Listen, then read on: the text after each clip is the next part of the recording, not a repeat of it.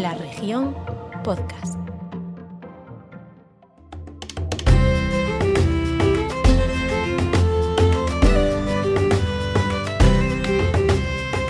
Sinteste orgulloso de que teu fillo continúe? Eu si, home, quero dicir, eu sinto-me orgulloso porque ele é igual, igual que a min, quere ser autodidacta, quere ser independente e libre, e a única libertad que vai ter é esta. Non temos moito diñeiro, pero a felicidade non consiste no diñeiro, eh? El que habla es Agustín Vázquez, uno de los últimos artesanos de Niño Daguia, la aldea en la que resiste la única alfarería tradicional de Urense y una de las pocas que quedan en Galicia. Conocimos a Agustín en el anterior capítulo de Los penúltimos de Niño Daguia, un podcast sobre los llamados cacharreiros, que aún cultivan el oficio del torno desde el corazón de la Ribeira Sacra. Antes de Agustín estuvimos en el taller de Enrique Cabana, el cacharreiro ciego de Niño Daguia. Entonces, en el primer capítulo de este podcast, Este veterano ya daba alguna pista de la siguiente historia alfarera. Rebobinemos. Si queda o fillo do Agustín, que é máis novo, que será o único que quedará, pero do resto cerran todos, ou cerramos todos, va. Los cacharreiros hablan de José Vázquez, que aunque tiene nombre propio, para casi todos es, inevitablemente, o fillo do Agustín. El siguiente relato es el de un alfarero de 38 años, el más joven de la provincia y probablemente de los más jóvenes de España. Dice que llegó de rebote al oficio, a pesar de que su padre es una de las referencias vivas de la olería de Niño Daguia. Nunca pensei, naido pensaba nesta familia que eu iba, sobre todo eu, iba a acabar nesto, sobre todo eu. Circunstancias da vida situaronme aquí, de, rebote, e despois de 20 anos encantado. Nunca pensei, eh? Aunque nadie creía que José iba a continuar con el legado de su padre, ahí está. Hoy comparte taller y oficio con Agustín. Y aunque son malos tiempos para la artesanía, José sigue luchando por lo que le gusta, la alfarería de su tierra. Para el pueblo, el alfarero más joven es una especie de última bala, la resistencia de los penúltimos de Niño Daguia.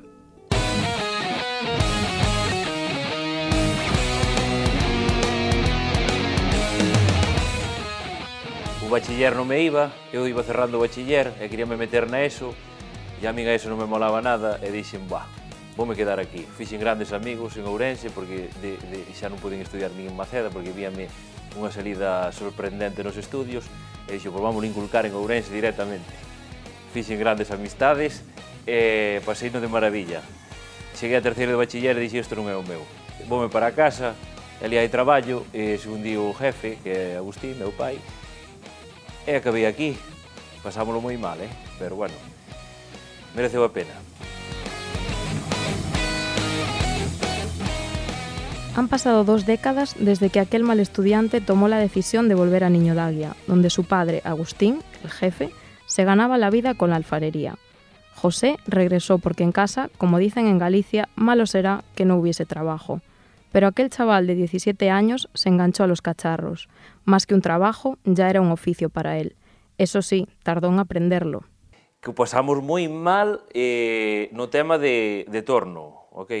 Eu sempre fixen algo axudando, como quen dice, na casa, o que é o tema de meter ao forno, traballar na, na maquinaria, por exemplo, as máquinas que temos por aquí, pero que é o torno que é a opción máis difícil, non había tocado hasta que empecé aquí, realmente. E é unha cousa moi, moi, moi complicada. Isto non se aprende ningún día, nin un mes, nin un ano, Isto compre moito tempo, isto vas aprendendo diariamente, ele está xubilado e sigue aprendendo, para que veixades unha idea do que, que estamos falando, non? O sea, hai que ter moita constancia, que hoxe en día tristemente non se ten.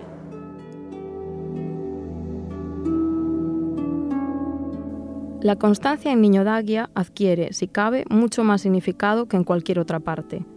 José empezó a formarse como alfarero cuando era apenas adolescente, hace 20 años. Por aquel entonces, la desaparición de los cacharreiros no se contemplaba tanto como ahora. El oficio, a pesar de lo sacrificado que era, daba dinero. El legado que había detrás de aquello era el de una docena de talleres funcionando a la vez, con varios alfareros trabajando en ellos y recorriendo las ferias de toda Galicia un oficio que los etnógrafos más importantes del país plasmaron en los libros. Hay nombres propios de la alfarería que permanecerán ligados para siempre a Niño Daguia. Sin embargo, ni toda la tradición ni todas las facilidades de alfareros con ganas de que el oficio tuviese relevo fueron suficientes para que la generación de José tomase el mismo camino que él. Ti formas parte dunha xeración na que había moitos máis mozos aquí en Niño Daguia que pasou con eles. Ninguén se sentiu atraído por continuar. Nin eu mesmo me sentía para continuar. Se digo que quedei de rebote. Nas casas dos compañeiros da miña generación non se comentaba, ni naide pensaba, ni naide buscaba que se quedaran a traballar no, no, no noso oficio. Por o que eu sei, de feito, non quedou naide, só estou eu. Son o máis novo de, de aquí de Niño Daguia e en ámbito Galicia, se non son o máis novo, quedaremos dous ou tres, contando con Buño. En ámbito nacional, xa apartando normais, conto con dúas maus os que quedamos, da nosa xeneración. E moitos compaxinando con outros traballos que se presentando as oposicións se poden aprobar, abandonan este oficio. Eh, en definitiva, o porqué, non o sei, non inculcaría na casa tampouco. A mí tampouco me inculcaron, eh? Foi, se non queres estudiar, pois a traballar.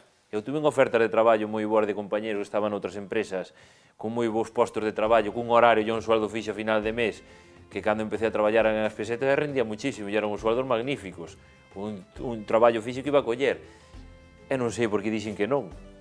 Sería o destino, non?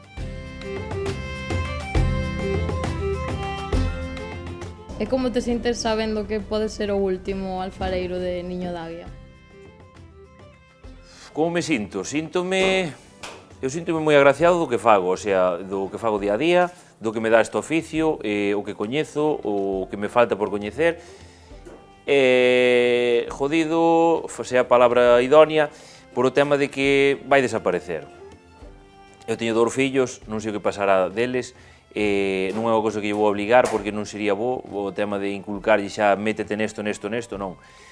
Eu se non queren o rama de chegar a estudiar como me pasou a min, eu non estou preocupado, porque o día de hoxe, para min unha das mellores carreiras que hai é un oficio, dame igual cal, pero sería unha cosa que, lle inculcara para, para o día de mañá, e o futuro van a ter aquí sin poder, eh, sin desplazarse da súa casa, como pasa con, tristemente con moitas carreiras, que son moi boas, pero aquí non van ter o traballo, teñen que marchar da casa para poder traballar do que les queren. En cambio, no outro aspecto, no outro ramal, que é o que non queda a partir de agora, eh, calquera oficio, volvo a repetir, van ter o traballo na súa propia casa. Se é este, fenomenal. Sería unha opción boa porque sería unha das persoas máis fácil de, de poderlo coller porque xente de fora nin está vindo aquí a preguntar para traballar. Se hai traballo, hai chamadas para se damos cursos de, de cerámica, pero para poder traballar aquí non hai ningunha, nin se presenta naide. Para Agustín, el padre de José, lo más valioso del oficio es la independencia, no ser esclavo de nadie. ¿Qué enganchó al hijo a la alfarería? A libertad. Faz o que queres.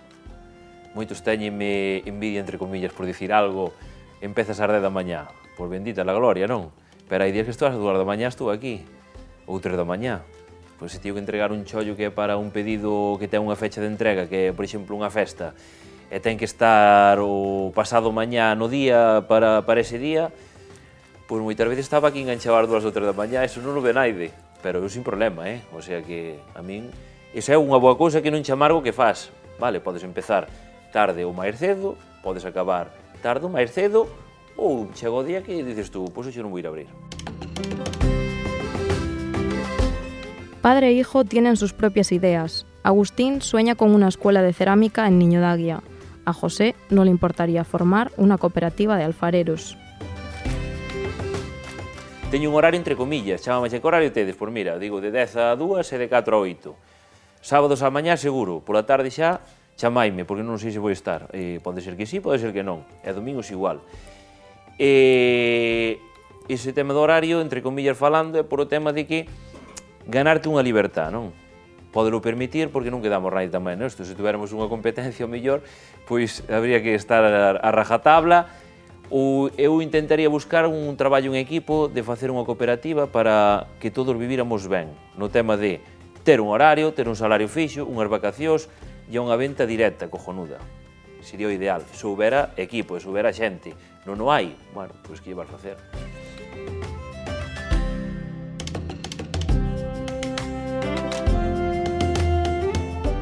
Y aunque José cuenta que a veces ni aparece por el taller, hoy no es el día, toca seguir trabajando.